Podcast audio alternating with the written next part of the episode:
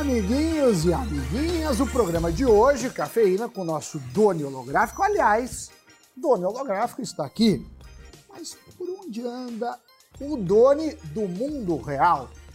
Salve, Sammy Boy! Salve, pessoal! Olha só, continuo nos Estados Unidos, estou aqui na Flórida.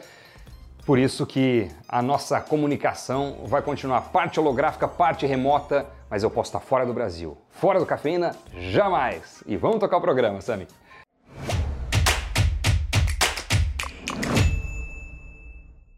Programa de hoje vai ser sobre uma small cap que teve nada menos do que impressionantes 159% de retorno em 2021. Sabe que empresa estamos falando? A gente está falando de Ferbasa, a companhia de mineração e metalurgia que teve a ação com a melhor rentabilidade de 2021 entre as empresas que compõem o índice Small Caps. Lembrando que as small caps são as empresas que têm menor capitalização na bolsa, menor valor de mercado na B3. Mas, gente, são grandes empresas, tá? Muitos funcionários, números robustos e qualquer um de nós gostaria de ter fundado uma delas. Elas só não são tão imensas quanto Vale, Petrobras e por aí vai.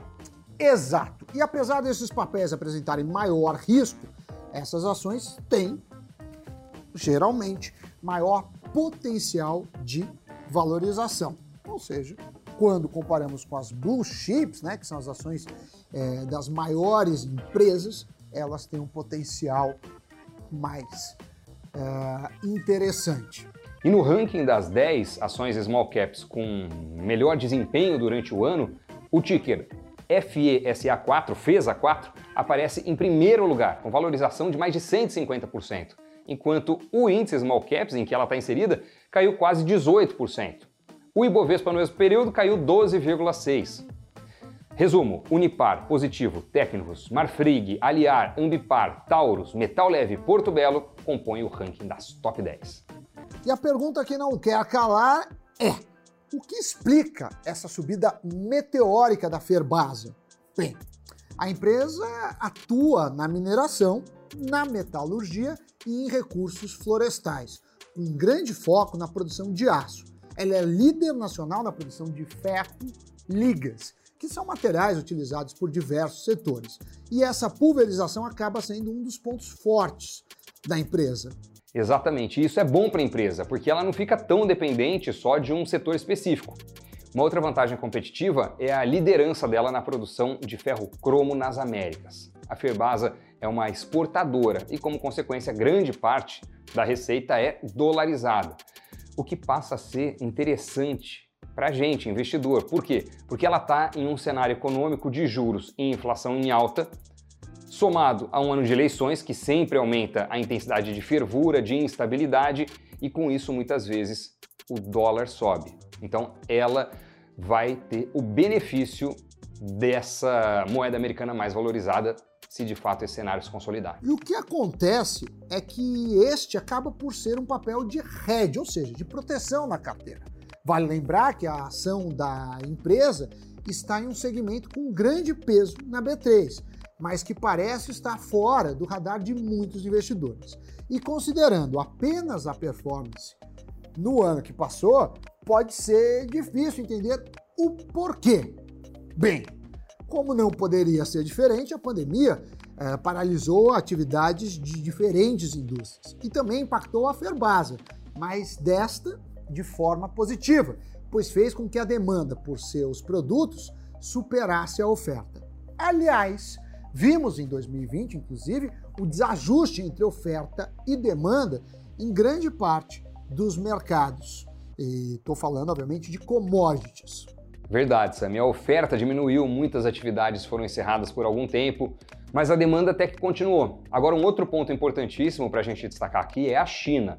O país tem planos de ser carbono neutro até 2050, e isso tem ajudado a Ferbasa, porque a China tem fechado uma série de fornos no país para conter emissão de gases, e assim abre espaço para a empresa brasileira ganhar mercado, já que ela usa fontes de energia mais limpas. Como a matriz energética da China é baseada no carvão, o que polui muito, nos últimos tempos a China fechou muitos fornos, e isso impacta positivamente a Ferbasa com aumento de preços.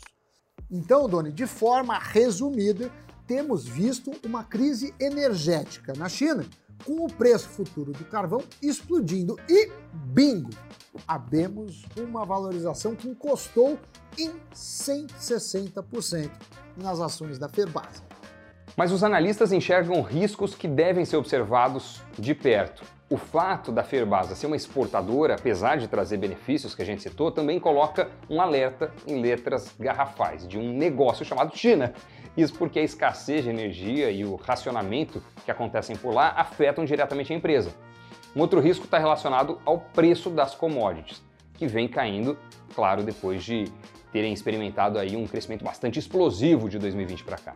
Então, se de um lado as mudanças nas políticas climáticas favorecem a companhia, por outro, a dependência da China e a dinâmica dos preços das commodities são vistas como riscos. E quando falamos do gigante asiático, nada é tão fácil de prever. Bom, no terceiro trimestre de 2021, o lucro líquido da empresa teve uma alta de quase 2 mil por cento. Isso quando a gente compara com o mesmo período de 2020. O resultado foi principalmente influenciado pela alta de 32% no preço médio em dólar dos principais produtos.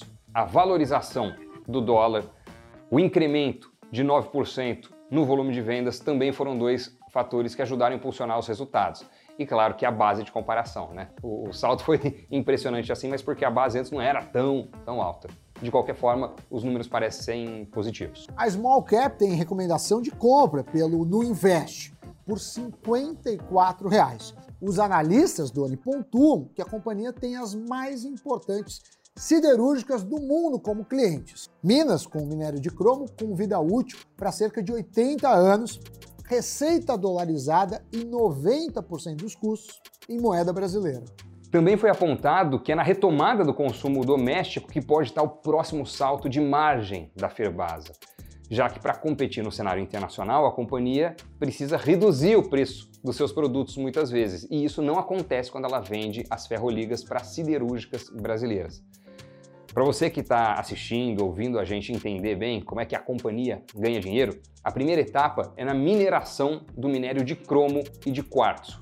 Nessa etapa, reduzir o custo de extração é crucial para a sustentabilidade do negócio. É só a partir daí que as ferroligas de ferro cromo e ferro silício são criadas. As siderúrgicas usam essas ferroligas para criarem vários tipos de aço. O FECR, por exemplo, é indispensável na fabricação do aço inox e também é utilizado na fabricação de aços para a indústria automotiva. Já o ferro silício é indispensável na fabricação do aço bruto e do aço elétrico, utilizados em carros elétricos, transformadores e painéis fotovoltaicos. Agora, segundo os analistas da Nuinvest, a oscilação do lucro líquido consolidado não é tão preocupante, por quê? Porque é em grande medida decorrente da variação no câmbio. Agora, o que o investidor deve ficar de olho é no fluxo de caixa. E nesse caso a empresa gera muito caixa. Uma geração de caixa, aliás, que vem permitindo a Ferbasa distribuir proventos trimestralmente ao longo dos últimos 10 anos. Dito isso, Doni, só me resta chamar o giro de notícias a Microsoft anunciou que está na fase final de aquisição de uma das maiores desenvolvedoras de games, a Activision Blizzard. O acordo está estimado em 70 bilhões de dólares, segundo o Wall Street Journal. A transação tornaria a Microsoft a terceira maior empresa de jogos do mundo em receita, atrás apenas da Tencent Holdings e da Sony. As ações de tecnologia foram as mais evitadas nas primeiras semanas de 2022, já que investidores veem uma enxurrada de aumentos de juros por grandes bancos centrais como o principal risco para os mercados, mostram pesquisas. Segundo o BOFA, os gestores de fundos reduziram suas posições para os níveis mais baixos desde dezembro de 2008. A mudança de posicionamento foi extrema em comparação com as médias históricas. O lucro do Goldman Sachs no quarto trimestre caiu quase 13% e ficou abaixo das expectativas do mercado. O balanço do banco americano foi impactado no período por fracos volumes de negociações nos mercados de capitais.